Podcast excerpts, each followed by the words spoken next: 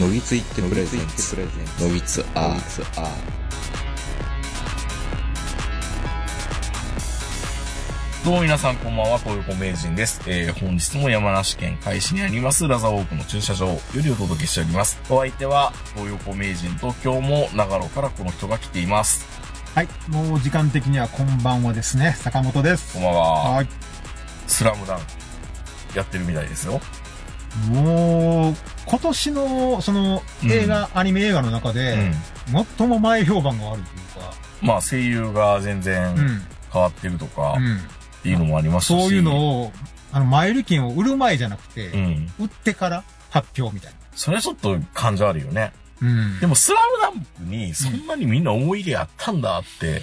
まあ、多分ね、うん怒ってる人の半分以上思い入れないと思いますよ。ですようん。ね。やっぱ怒ってる人にうん、馬、馬乗りというか、うん後か、後追いで怒ってる人が大半やと思うんうで、ん。そう。実際は見てからでしょやっぱり。うん。怒って。怒っていいのかどうかは。うん。で、まあ、その声、まあ、僕ら声優オタじゃないんで、その声優が変わったとか変わらないとかいうのに、そこまで、やっぱり思い入れがないじゃないですか。うんだって、別にラムちゃんの声が変わってますけど、そんな違和感ないし、当たるもなんかすごい近いそうそう寄せてるからいいんじゃないですか？そもそも無理やろっていう。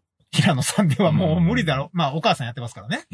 うん。だから別にあの、僕らはウルクセイヤスラの大大ファンですけど、特に、あの、受け入れてますし、まあ、うんサザエさんもほぼほぼ受け入れてるじゃないですかね。うん。まあ、スラムダンクもだいぶ経つでしょもう、言っても。うん。わかんないですけどね。うん。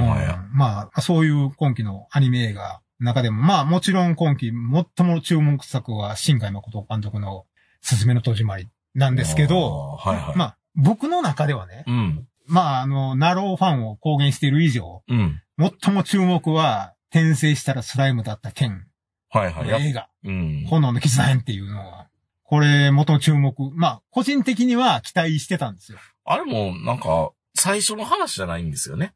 全然違いまリす。ブルが魔王にうん、な、なっての話なんですよね。なっての話と、うんなってからちょっとした話みたいな。ううんまいことリンクさせてるんですよ。うーん、なるほどね。だからね、ある程度本編知らないとう、ん。さっぱりわからない。あ、じゃあ僕見に行っちゃダメですね。まあ少なくとも、うんあの、テレビ版を、あ1期2期、うん。通しで見てないと、ちょっと意味がわからない可能性もある。どっちにせよ僕はその、この転生したらスライムだった件っていうのは、まあもちろん、なろうの中では大好きな作品で、うんまあもうコミックスも小説も、それからスピンオフの漫画も、うん。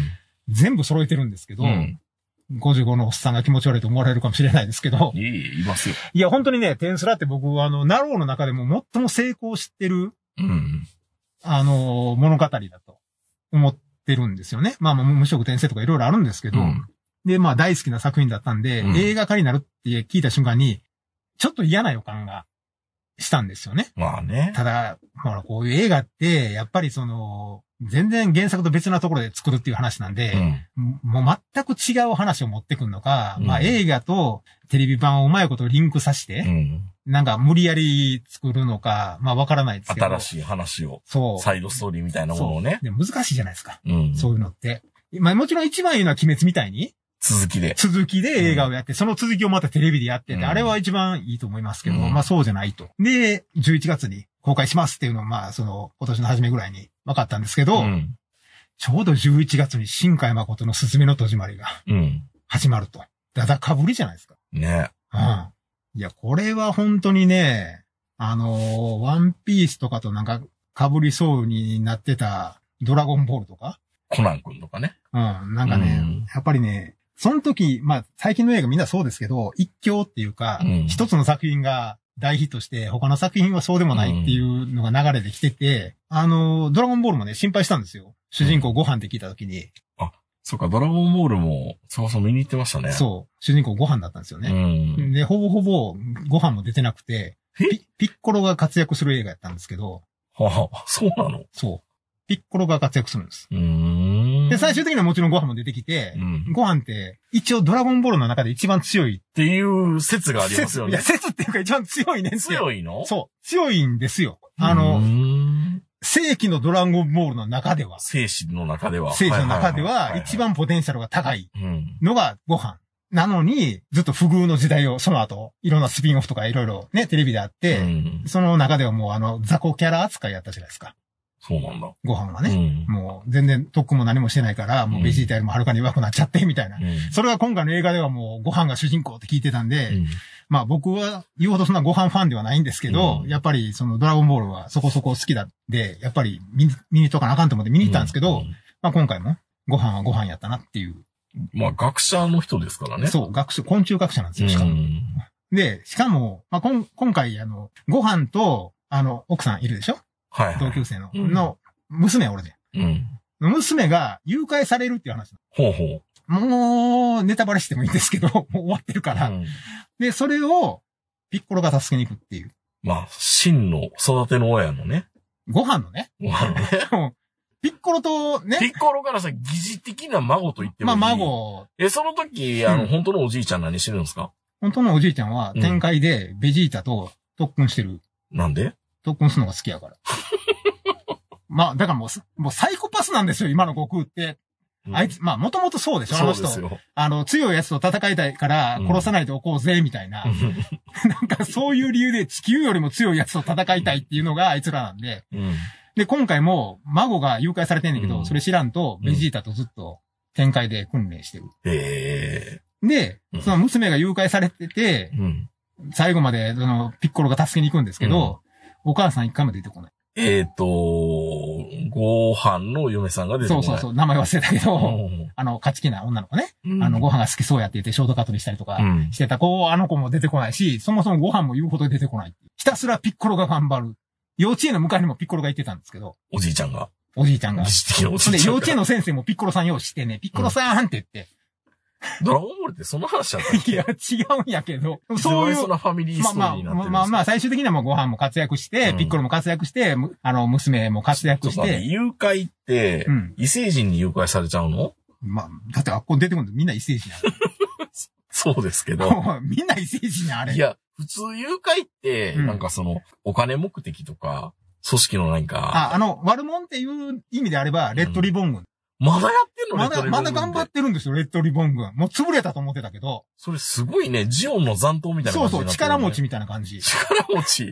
うん。もうまだ頑張ってたんですよ。ほんで、まあ、レッドリボン軍がある天才科学者をまた自分の陣営に引き入れて、うんで、またあの、セルっていう、オセルはずっと前からいたよね。あれをの改造版みたいなのをまた作らせて、うん。うん。あの、そのそのあの天才学者でドクターゲロの孫やったかなまあ、大学、世襲やな、みんな。そう。だからまあこれねうん、鳥山明が全部考えてんのか、もうそこもよくわかんないけど、考えてないんじゃないのそんな。まあ結局のところまあ、突っ込みどころは山ほどあるんですよ、やっぱりうん。映画なんで無理やり感があって。うんいや、こんなん、悟空おったらって思ったら悟空は天空でその頃知らんかったっていう、まあ、設定なんで、まあそれはしょうがないけど、まあそういう感じで、いや、なんでご飯お前、自分の娘の幼稚園のお迎えをピッコロに頼んどんねんってひどい話ですよ。ただ、ただの育児放棄やん、お前。ネグレクトですよ。そう。だからなんかその時も仕事が忙しいからピッコロさん、迎えに行ってあげてください。終わり。ひど。って突っ込みたくなるでしょ、うんま。あそういう感じの映画。最終的にもちろんあの、助けに来てくれるんですよ。パパ、強いから。うん。パパ切れたら強いんですよ。切れるまで時間かかるんけど。うんプチって言ったら強いけどね。で、まあそういうドクターの、あの、脳の脳孫？うんとかを見て、うんまあまあ活躍して、まあ取り返しうて、んで、まあ、まあ映画終わって、うん。まあ映画やし。で、そういった流れで、スズメの戸締まりに点すらぶつけんのかと。うん。ね？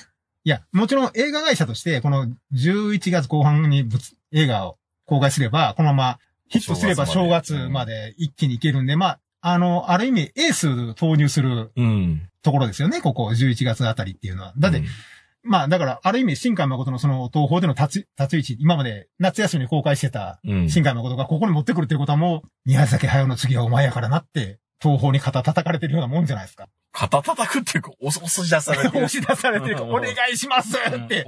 お願いしますですよ。もう東宝にね、うんもう多分東宝も諦めてると思うんですよ。え、ジブリが。え、だって、あの、うん君たちはどう生きるか？あ、確かに。次確かに。回作。確かに。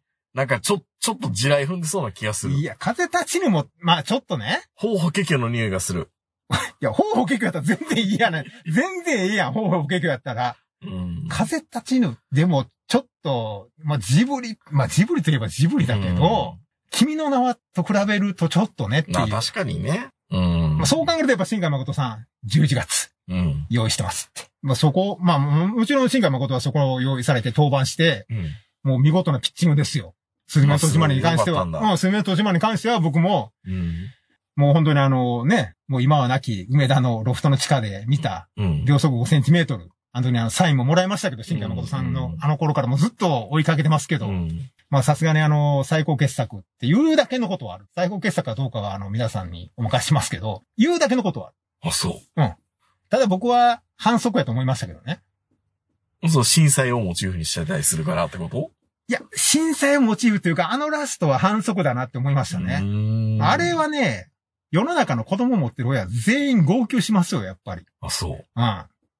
まあもちろんね、もうあちこちでも全部出てるんで、うんまああの、ある程度のネタバレは皆さんもご存知、まあ見てるしね、分かってると思うんですけど、まあ主人公のスズメっていうのは、震災で親を亡くした、うん。うん。まああの、生き残った女の子うんっていう設定じゃないですか。うん。それの子供の頃が出てくるんですよ。震災の街を歩いてるうん。お母さん探して。もうそれだけであかんやろ。いや、だからもうあ、あれはね、それはね、そうなるよねっていう。まあ、もちろんあの、ロードムービーとしても、それからあの、伏線、まあいろんなもの、まあ、新海誠ですからいろんな伏線貼ってあって、それを全部綺麗に回収してくれるっていう意味では、そのスズメちゃんはやっぱ可愛いんですか？可愛いね。可愛い。好きになっちゃう。なっちゃう。俺、うんあの、出だし見たときは、やっぱり、あの、絵柄的にはう、ん。僕、君の名はの方が好き、うん。三葉とか四葉ちゃんの方が好きだと思ってたんですけど、うんスズメでもいけるなっていう。っていうぐらい、はい。あの、ちょっとあの、こましゃくれたというか、うん。ちょっと男をお尻に引くタイプの女の子、ありやな。まあみんな好きですからね、そういう人ね。まああ、の、相も変わらず、いろんなその街が出てきて、うん。その街のう、ん。あの描写、綺麗に、ね。あの言葉遣いから、なるほどね。途中神戸が出てくるんですけど、関西弁。関西弁じゃなくて神戸弁なんですよ。ええー、すごい。あやっぱりね、ああ、すごいな。嫉妬みたいなこと言う。そう、そういう感じ、もうちゃんと、あ、これは神戸だっていうのがわかる。ええー。だから、あの、俺ら関西人が見ても違和感がない。うん。まあ、とにかくまあ、水面戸締まりはいいとして、うんまあ、あの、多分、おそらく、天気の子は超えて、うん。おそらくもう100、僕、150っていうようなレベルのアニメになるんですけど、うんそれを見た、えっ、と、2週間後ぐらいかな。うん。スズメが11月の初めで、テンスラが11月の後半。うん。もうスズメ見た後なんで、もう不安でしょうがなかったんですよ。うん。どうしようと。うん。これ、ドラゴンボールみたいやったらどうしようと。だって、俺の中で今年見た中でのアニメの順位つけたら、うん。スズメ、プリキュア、ドラゴンボールやからね。プリキュアの方が上なんや。プリキュアの方全然上やな。なるほど。プリキュア本当に面白かったからね。うん。もう下手したら、このドラゴンボールより下に来るんちゃうかなと。もう、期待値はすごいから、点数ライで、まあ、見に行ったらもう、いつものごとく、その、なんか、得点をくれねくれてね。うんもう朝一番から見ましたよ。うん。まあ、長い。何分あるんですか？2時間ぐらいかな。?2 時間だったらまあいいけど、その2時間が長く感じる。長く感じる。まあ、あの、ツイッター上では、うん。もちろん面白かったっていう意見がほとんど。うん。、で、僕も面白いか面白くないかって言われたら、面白いとう。ん。十分面白い。テンスラのファンやったら十分楽しめる。うん。だけど、やっぱり、テレビアニメのその魔王になってからと、次、あの、まあ、覚醒魔王になって、そのちょうど間ぐらいに、こう、ねじり込んできてるようなう、ん。その微妙にリンクさせてる話なんですよね。うんまあ、ここから先はもうネタバレになるんで、あの、これから見ようという人はもう聞かないでほしいんですけど、うんまあ、あの、もちろんあの、ポスターに載ってるように、お兄さん的なオーガが出てくるんですよ、鬼の。うん。あれ、知ってます？ベニマルとかシオンとかみんなオーガ、鬼のうん。あの、配下がいますよね。で、もともとは多くに滅ぼされたオーガの村の生き残りが5人ぐらいテンペストにいるんですけど、うんその兄貴分的な存在の人がいたんですよ。うん。その人が実は生き残ってましたと。みんな知らんかったけど。で、その人と再会する話。で、で、もちろん、あの、こっち側は誰も知らんですよ。うんベニマルとかシオンは。うん生。きてたのか、兄者で、その兄者の方も、あ、ベニマル生きてたのかって。うん。でも、兄者はテンペストは知ってるんですよ。リムルと。でも確かその時点ではね、結構ベニマルとか有名やったと思うんですよね、もう。あっこにオーガの配下がおるっていうのは。周りの国みんな知ってたからね。うん。オーガを配下にしてるスライムっていうことで有名になってたんで。いや、なんで知らんねん。って、疎かったのかな情報に。そう。疎かったのかなだからね、そこね。テレビがな、来てなかったのかなやっぱりね、やっぱ俺自分で成果をひねくれてんねやろね。そこでね、ちょっと突っ込み始めたんですよ、もう自分の中で。おいおい。おいおいって。無理あるやろ。もうその時点で多分ね、僕はもうこれ負け戦。いや、あの僕がね、あ、これは俺は多分入っていかれへんわって思ったら、もう2時間長かった。多分、多分面白いんですけどね。うん。何なんでしょうね、やっぱりね。こっちのその、その許容範囲、うん。面白さの許容範囲がやっぱり点数に対するハードルを上げすぎたんでしょうね。うん。もっとなんかおじゃまんが山田君を見に行くような感覚で言っとけば、多分楽しかったんだと思うんですけど、難しいなそうなんですよ。難しいんですよ。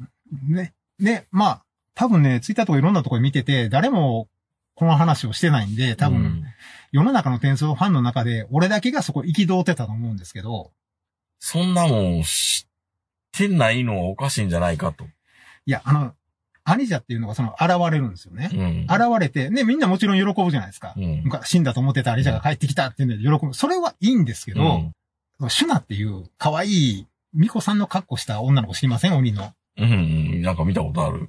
大、もうリムルのことが大好きなんですよ。うんもうシオンと二人して、もうリムルが大好きでリムルのお嫁さんになりたい。もうリムルとずっと一緒にいたい。もうリムルしかないんですよ。うん。もう漫画の中とか小説の中でも、私たちはリムルさえ、さんさえいれば他のみんな死んでてもいいっていうぐらい、うん。リムルは好きなのに、うん。アニジャに会ったら、アニジャの手を取って、自分の方に当てて、アニジャって言うんですよ。ほその瞬間に、俺の中での、その、リムルしかいないっていうそのシュナ。のイメージが、ガタガタと崩れてきましてですね。なんか昔のなんかあの、初恋のお兄ちゃん出てきたみたいになってるやん、お前っていう。まあ、あのほら、ちょっとひねくれてるオタクなんで、うん。なんか、この主人公のだけを、だけを思ってた、うん。みゆきちゃんとかみなみちゃんが、うん。ほんまは昔好きな子おって、みたいな。あー、そういうことか。まあもちろん好きとか何も言ってないよ。ただ単に、アニジャの手を取って、ほっぺたスリスリして、アニジャって言ってるだけなんだけど、うんもう浮気された。っていう、っ感情移入激しすぎるな。ていう感じになってしまうんですよ、僕。うんもうシュナとシオンは、もうリモル一筋であってほしかったんで、うん。それはね、僕の中のこのオタクが、それ困るね。宇宙戦艦ヤマトに当てはめたら、うん森行が、うん、古代進のお兄さん、古代守が、うんイスカンダルで死んだと思ってたら、また地球に戻ってきた。うんいや、進む、久しぶりって言ったら、ん森行が、うんお兄様って言いながらスリスリするみたいなもん。そそれ引くね。う。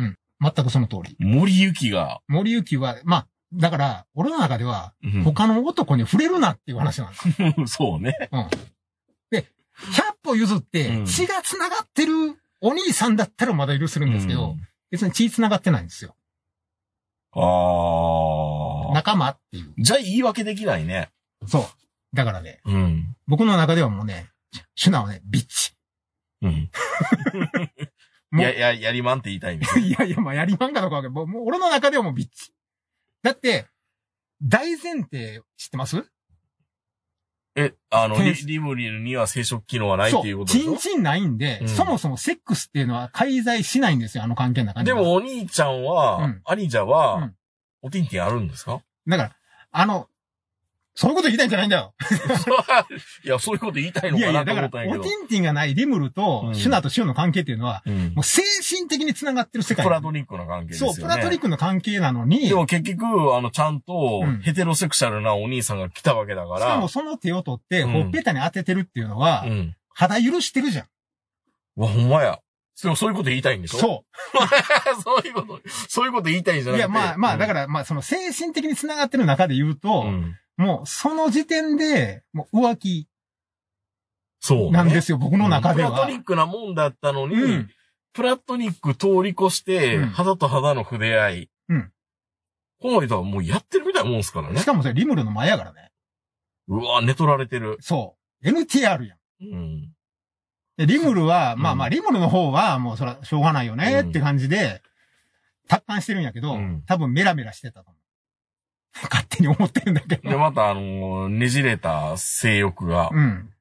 でう、んその時に、シオンは、別にそのアリジャに、そんな、スリスリしたり、うん手握ったりも何もせんで、久しぶりだなっていうだけなんですよ。シオンの株がだだ上がり。うん。もうこれからもうシオン推しに。もともとシオン推しなんですけど、僕は。これは、ようわからんけど、うん確かにね、前提として生殖器がないのに、うん。生殖器がある人と年頃になると、いただけないですよね。たまにね、漫画家の中にもいるんですけど、うん。セックスしてなかったら浮気じゃないでしょって思ってる漫画家いるんですよ。はい、はい。あの、最近で言うとツイッターとかで、うん。あの、嫁いできた嫁が愛想笑いばかりしてるっていうような、うん。あの、武士のところに、あの、お嫁さんが来て、うんまあ、その、旦那さんのことが大好きすぎて、あの、ちょっと顔がいつもにやけてしまうので、うんブスッとしてたら、旦那さんに、俺のこと嫌いなんかなって思われるような、そういう 漫画なんですけど、うん。その中で、一回だけ、その、悪い、まあ悪い、なんか、親役というかね、どっかの偉い、あの、侍が来て、その奥さんのこと好きになっうて、ん。で、もし俺の言うこと聞けへんかったら、お前の旦那、偉い目に合わせるぞっていう、脅して、なんかよくある、あの、AV の、そうそうそうそう。で、話ですね奥さんが、あの、旦那には手を出さないでくださいって言って、肌を許すすん、まあ、寸前まで行って、まあ、もちろん、旦那さんが助けに来るんですけど、で、旦那さんが助けに行けたからよかったでしょっていう漫画なんですけど、うん、うん。俺の中では、もう、旦那には手を出さないでくださいって言った瞬間に、うん。もうその奥さん終わってるんですよ。うーん。もう、もう、精神的には、もう、犯されてるのと当然。なるほどね。うん。もう許しちゃってるじゃん。うん。その後セックスしようがしまいがまあ関係ないんですよ、あんまり。うん僕の中では。うんだからもう、厳い。しいね、坂本さん。そう。だから昔ね、あの、うんサードガールっていう漫画の中で、うん主人公と奥さん、まあ奥さんっていうか同性の彼女うが、ん。昔の彼氏に会いに行くんですよ。うん。で、昔の彼氏が、やっぱり、その、女の子に、まあ、抱きたい。うん。なら、私も今彼氏おるから、網だくじで決めましょうって言って、で、網だくじ、ホテルと、あの、ホテルじゃない方があって、うんまあ最終的にもちろんホテルじゃない方になって、残念って言うんですけど、うん網だくじの時点で、ダメですよね。俺の中ではもでもそれだってある意味してもいいかな、みたいな。う、もうその時点で浮気やから、うんいや、もうないわ。言って、うんうんまああの、そもうそっから、その女の子はもう俺の中では、ないなと。ビッチって、まあもともとビッチやねんけど。だからそういう精神的浮気に弱いんですよ、オタクは。ああ。オタクはって俺がああ。うん。うん。だからね、もうそれがね、今回の点数の中ではね、一番ショック。ショックというか、もうあれでね、冷めた瞬間でしたね。うー。うんん。まあ、55のじじいが気持ち悪いなっていう話なんですけど、なんとなく分かってくれます？いや、言わんとしてることはわかるし、うん。あの、リムルがうん、トゥルンとして、生殖器がなくて、トゥルンとしてるところで、プラトニックな関係がある中で、うん。普通の男女間の話が出てきたタイミングでノイズになるし、ノイズになるんですよ。なるし、で、ほっぺたスリスリってなると、うん。ちょっといたたまれないですね、確かに。そう、だからね、なんで、まあ、もちろんそのベニマルが大好きな女の子とか、面白かったってほとんどの人は言うんですよ。ディアブロ大好きな女の子とかは。でも、シュナ推しの男からすると、もやもやしましたね、今回は。だからそういうことを悩まれたんですね。そう。まあ、もちろんね、これ今回映画の原作も、うん。あの、もそ、もともと原作者が考えてるんで、うん。あ、この人もしかしたら、そういうその、リムルにチンチンがない？リムルのこと好きなんじゃないんじゃないかっ 本当にね。てことですよね。そう。だからね、俺は。蹂躙してもいいんだ、この関係を。尊い関係を。まあもちろんね、あの、僕ツイッターでね、あの、うんこの監督もしかして原作読んでんのかなとか思ったんで。だからそういうこと書いてたのね。そう。まあもちろんね、あの、今回の映画の監督はもともとテレビシリーズの作画監督かなんかやってる人で読んでないわけじゃないんですけど、その世界観っていうかう、ん。そういう、まあもちろん僕らが勝手に思ってる世界観で、原作者とか向こう側が思ってる世界観ではないのかもしれないけど、やっうん。ぱそういうの込みで僕テンスラ好きなんですよね。そういう精神的なつつながりが、うん。性的なものが一切ないっていうところで、そこにあのノイズを持ってこられるのはね、困っちゃうんですよね。もうなんやったらリブルにチンチン生やしてくれみたいな感じですよね。これを上書きするには、うんもうリムルにチンチン生やすしかないから、薄い本買いに行きますもん。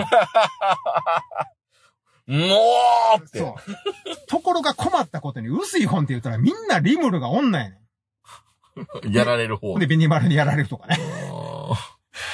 そうじゃないんだよなって。そうじゃないんですよ。本当にもう、シュナさん勘弁してくださいよ、本当に。うーん。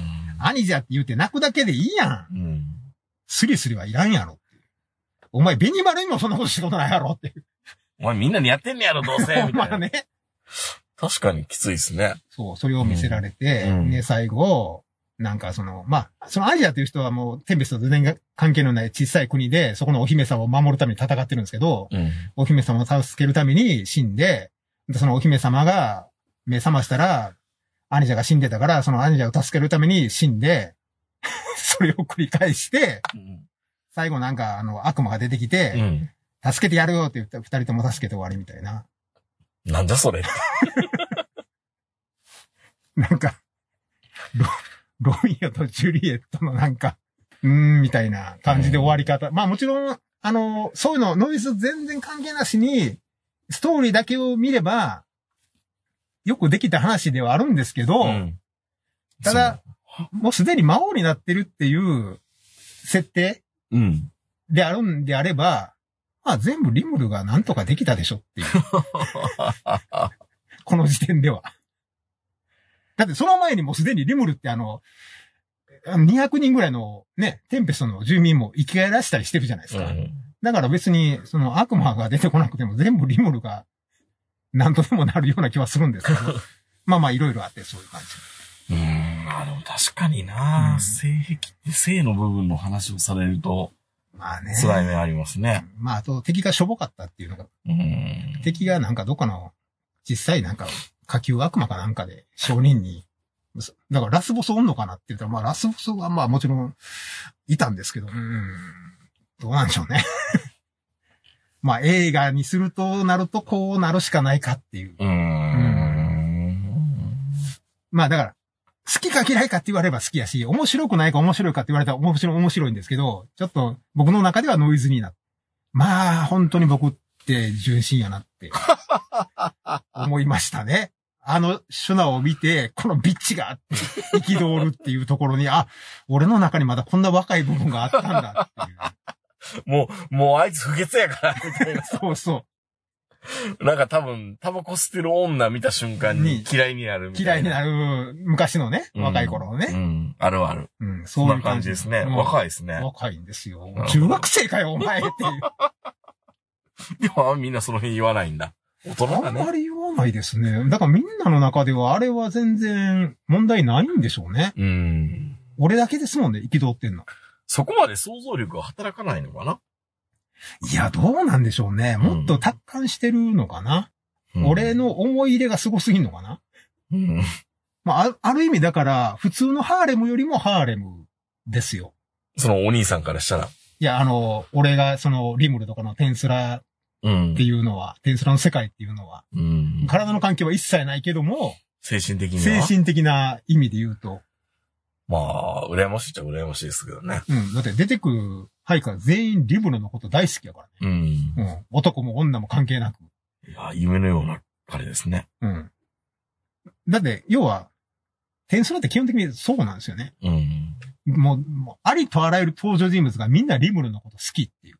だから友達がいない、そのコミュ障的なタイプのうんオ。タクからすると夢のような世界 をやってるんで、横から後、しかも後付けで出てくるやつにノイズのようなことされると、ちょっと、いやー、これから映画あったら大変ですね。テンスラって。もうないんちゃう？だって、こう、すず、え、すずめと比べ、まあもちろん、あの、天才に求めてる売り上げがどれぐらいかわかんないですよ。15超えたら十分って言ってるんであれば、うん。もう今回も大成功だと思いますし、まあ30億超えるかどうかちょっと微妙かな。まだやってんのかな ?1 月下旬だったら。いや、やってるでしょ。うんあの、今もちろん、その、スズメと比べてあれなだけで、ずっと2位なはずですよ。ええそうなんですか？アニメ。うん。あの、でテンスラが2位やと思います。この人もテンスラは2位やったんです。うん。なそんなに悪い成績ではもちろんないうん。ですよ。やっぱりね、ファンの数が多いですからね。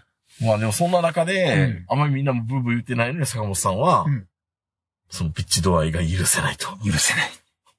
そうなの？えー好きな女の子が男の子の手取るだけで嫌でしょ？嫌です。もう耐えれいない。やそうでしょ？耐えれないでしょ？耐えれない。もう、もう、すぐ、うん。ビッチ扱いでしょ？いや、ビーチとは言わんけど、うん負けたって感じが。手握っただけやん。無理でしょ。手握っただけやんって言われたら、うん。お前の低層関係はそういうものなのか、バチンみたいな。付き合ってもないのに。ないのに、しかもその、もう、もう、もう。しかもこの手を持って、うん。こうですよ。あ、もうこうって、なんか、ほっぺたにほっぺた寄り添えるみたいな感じにしたんでしょ、ほっぺたに寄り添えるみたいな。ああ、もうそれ、シーンいります？それ中学校の時に大好きだった女の子がそんなんされたら、うん。あいつやりまんやったんや。もうあかんわ、俺。なんであのやつ好きになったんやろって。絶対にね、うん。ラムちゃんはやりません。ナムちゃんは案外やらないです。やらない。絶対やらないです。当たる以外にやら当ないたる以外にはやらないです。ラムちゃん信用できますラムちゃんは信用。用できますよ。ラムちゃんはね、うん本当に当たる以外にはそういう総理一切ないです。うん。まあもちろんね、あの、こ元婚約者というかね、ああいうのが寄ってきたりはしますけど、うん。もう今は当たる一筋うん。ですからね。うん。うん。だから僕、ラムちゃんは、信用に値する女の子。でも、ラムちゃんも、ねえ、面倒くんとかに、うん。面倒さん好きっちゃって、久しぶりっちゃってやってたら、うん。まあ、ラムちゃん好きにならないかもね。ラムちゃんは当たる一筋やからいいんうですよ。ん。あれがやっぱりあの時代に。チェリーも好きっちゃいや、ないやろ。ないけど、でも、例えば面倒の手を握ったりとか、うんそういうのがあったらやっぱりね、京子さんはまだうん許せるじゃないですか。言っても、あのね、未亡人なんで、荒れるね、確かにラムちゃんがそうなったら。そもう間違いなくビッチっていうう。ビッチになる。そもそも、姿格好はもともとビッビッチチやから。やからね。うん。だからこそ当たる一筋なんですけど、そこはね、やっぱりね、まああくまでね、オタクの意見なんで、そんなことを真剣に考えてる奴がおるとはって、原作の人はね、お思うかもしれないですけど。いや、でも大事ですよ大ね。事だと。特にリムルには生殖器がないっていうのを考えると、うん。それはいけないね。うん。うん。まあそこだけはね、うんあの、教授として、なるほど。はい、持っていただきたかったな。はい。まあ、ドラゴンボールの映画もひどいっていうことだけよくいや、面白いですよ。面白いですよ。る。ピッピッコロファンはだいぶ、だから僕ピッコロのフィギュアーズすぐ買いましたもん。ご飯はちょっと、お前自分の子供にそれはないやろと思いましたけど。ある意味親の血引っ張ってますね。そう。うん。だって、悟空って何がひどいって、子供生まれた時に、子供生まれたの知らんかったんですよ。うん。そうですよねう。ん。よう離婚されへんなっていう。まあ、まあ好きでいてくれるからでしょうね、父さんがね。父偉いよね。まあ、こういうあの、ちょっとね、ひねくれたテンスラファンから、ちょっとここが気になるっていうお話。ビッチ。いや、まあ、ビッチっていうか、まあ、ほんと。まあ、僕の中ではね。まあ、ちょっと懐かしい感じがしました。潔癖症のう自分の昔のを見てみようで。ん。いや、もう、僕ももともと潔癖症なんで、まあね、そこはもう、しょうがないな。なるほど。